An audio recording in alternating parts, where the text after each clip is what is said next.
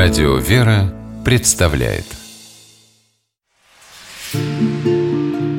Места и люди.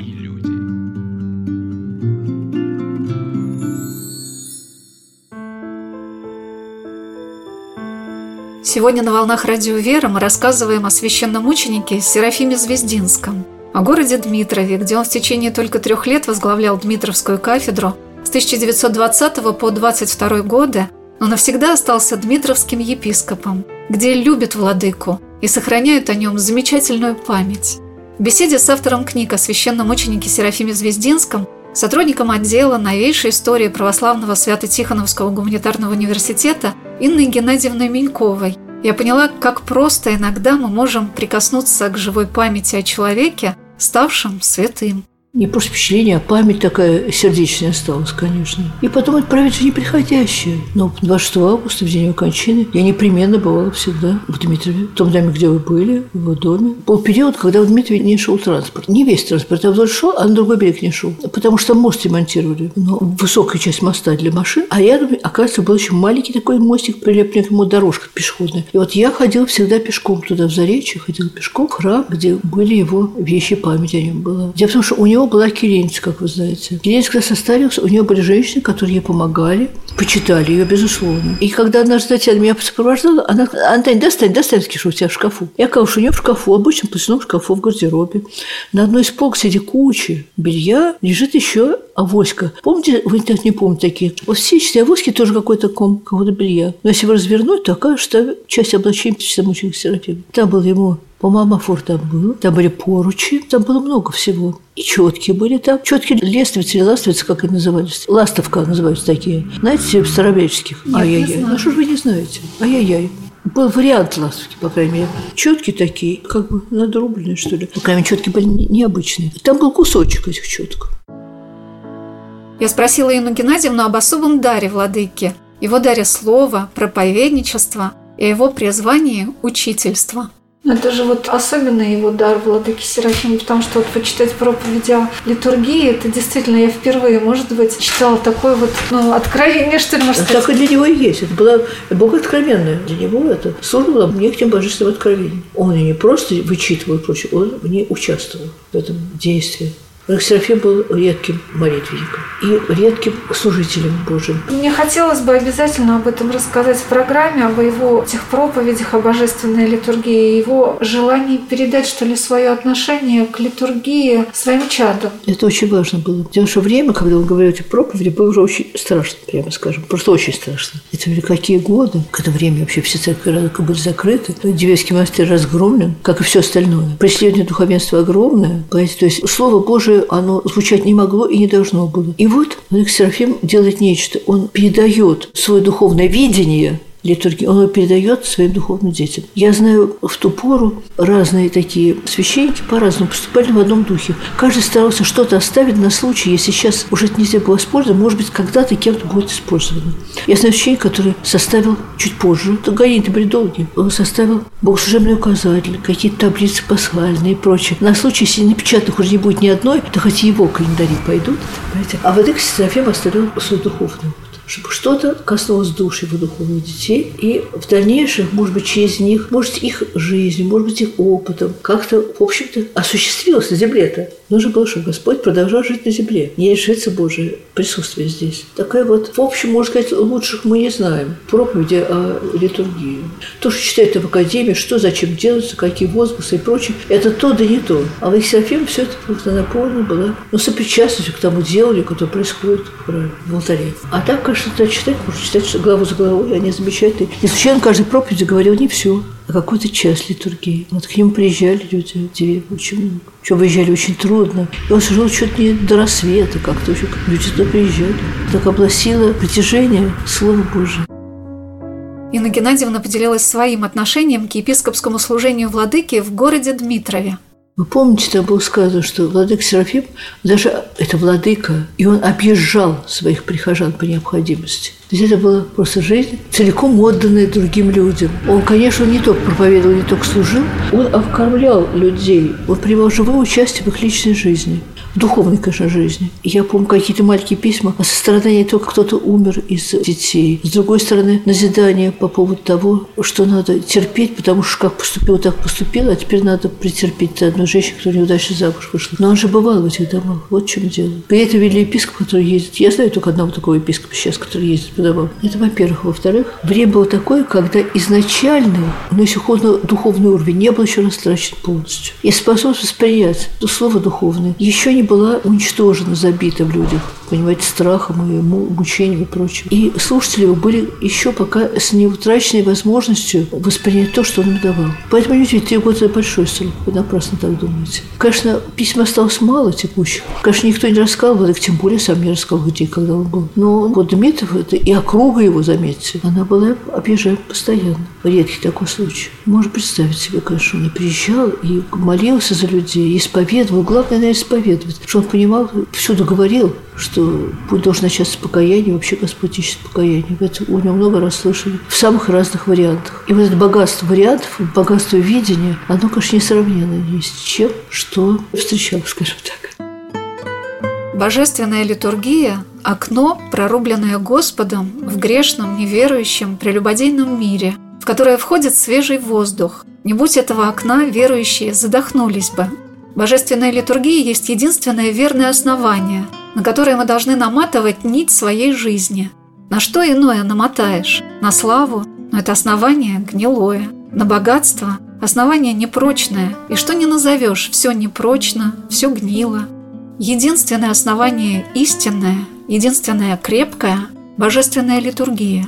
Размышление о значении божественной литургии окончим рассказом о видении одного старца, подвижника. Видел он огненное море, волны вздымались и бурлили, представляя собой страшное зрелище. На противоположном берегу стоял прекрасный сад.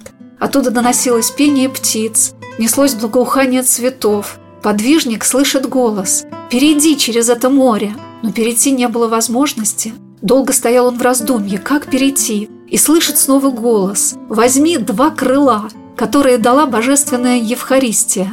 Одно крыло – причистая плоть Христова, второе крыло – животворящая кровь Его. Без них, как бы велик ни был подвиг, достигнуть Царствия Небесного нельзя».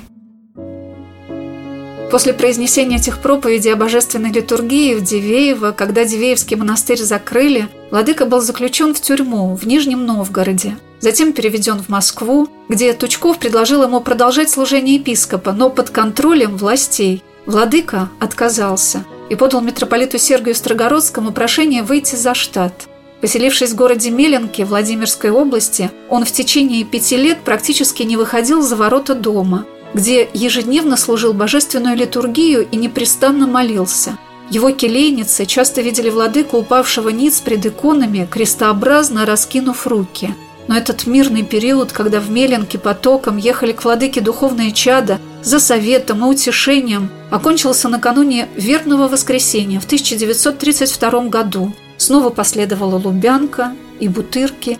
Владыку отправили этапом в Казахстан – когда я беседовала в Успенском соборе Дмитрова со священником Вадимом Кульвановским, я спросила батюшку о том, что самое значимое вспоминается им из наследия епископа Серафима – чем больше вчитываешься в житие, тем больше замечаешь, тем больше открываешь для себя. Потому что первое прочтение, оно поверхностно, и основные моменты запоминаешь, какое-то впечатление получаешь. Но потом, когда уже со своим жизненным опытом сопоставляешь, некоторые вещи, конечно, понимаешь глубже. И какие-то вещи, скажем, вот видя в жизни, как это происходит, или прикладывая к себе, или даже по неволе оказываясь в каких-то подобных ситуациях, уже начинаешь и в житии вот святого видеть по-другому. И поэтому, конечно, есть такие вещи, такие открытия, но самое, наверное, большое открытие – это вот сама позиция свидетеля Серафима, та мысль, то основное вот содержание его подвига, выражено в словах Акафиста. Вот Акафист, который мы читаем в соборе, там сказано, что священномученик Серафим, укрепляя своих соузников, говорил им, что нам дано не только веровать во Христа, но и страдать за Него. То есть вот в этом, наверное, заключено все. Весь смысл смысл его терпения, подвига, исповедничества. То есть просто веровать во Христа и со своими страстями бороться – это одно. А вот когда неправедные гонения претерпеваешь – это другое.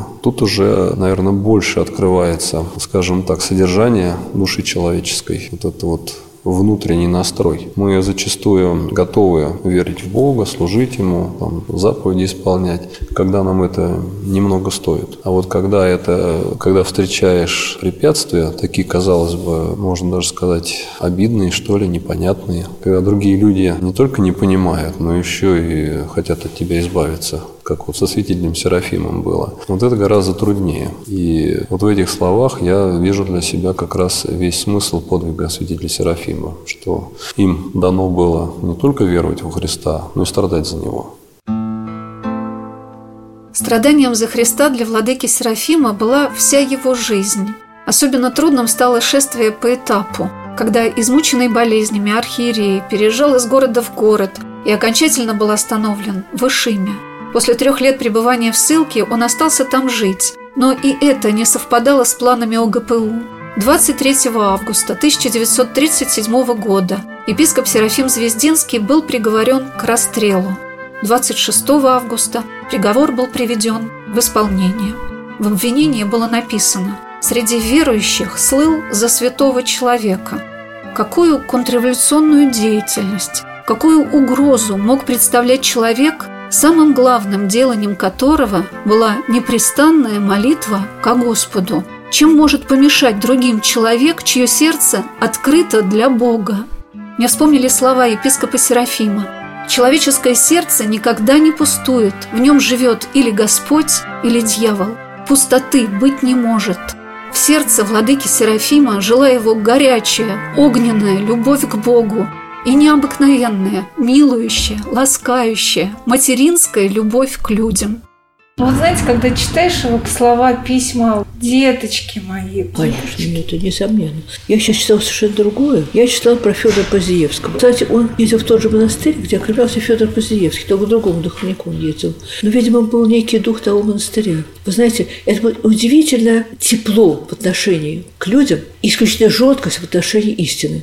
Вот Лак Серафим, наверное, таким был человеком. Ну, кроме того, он был просто талантливым человеком. Он был, Серафим был человеком исключительным, понимаете? И дело не в разности характера, а в исключительной духовной жизни, духовного устроения. Но его несомненная любовь, все в сердце моем писала, это несомненно любовь, которая всегда лучше любого доброго слова, лучше любого уговаривания действует. Чувствуя любовь, невозможно к ней не потянуться. И с другой был человек абсолютно непреклонным в вопросах истины. Я помню, ну, вот видите как, любил он, очень любил своих келенец, да? И вдруг вот Иоанна получила, он собирался постригать, они получили облачение от Машки Фомария который оказался ветхим. И она сказала, какое облачение, он сказал, все, после не будет. Вот видите, как, какой он человек. Человека нельзя определить. Человек он сложный был, исключительно богатого внутреннего строения. И, конечно, это несомненно, что он свою любовь отдал тем, кого ему послал Бог. Он не искал этих людей. Поэтому Бог туда послал, он их принял. Такая была воля Божия, он исполнил. Но только до момента, пока дело не касается вот чего-то, каких-то глубоких духовных основ. Потому в том, что тогда Анна закапризничала по поводу облачения, было какое-то духовное, что-то в духовном ее устроении было не готово. Не, не то, не готово или просто даже не такое, к которому готов был постичь. Он сразу отказался. Как и в других некоторых случаях он вел себя как бы по-странному. Это не случай такой слащавый батюшки, знаете, бывает такой слащавый тю-тю-тю. Это совсем не тот случай. А его любовь она проявлялась в той мере заботы и участия, которую он проявлял, несомненно. Дмитрий, он же объезжал своих прихожан. Это совершенно из ряда выходящее явление. Родные мои, дорогие, Христа Господа любящие, Христом Господом любимые дмитровцы, паства моя верная, помню вас всех, и в сердце моем ношу вас. Далекое расстояние, реки, озера, леса дремучие не отделили вас от меня, не скрыли вас от очей духа моего, телом далеко от вас, духом с вами, присно. Молюсь за вас, нужды ваши, печали и скорби пред Господом милосердным всегда представляю. Да укрепит Он вас силою Своею в вере православной, да утешит вас утешением Своим благодатным в скорбях ваших, да оградит вас терпением страданий своих, в несении безропотном креста своего, каждому по силе его Господом неспосланного.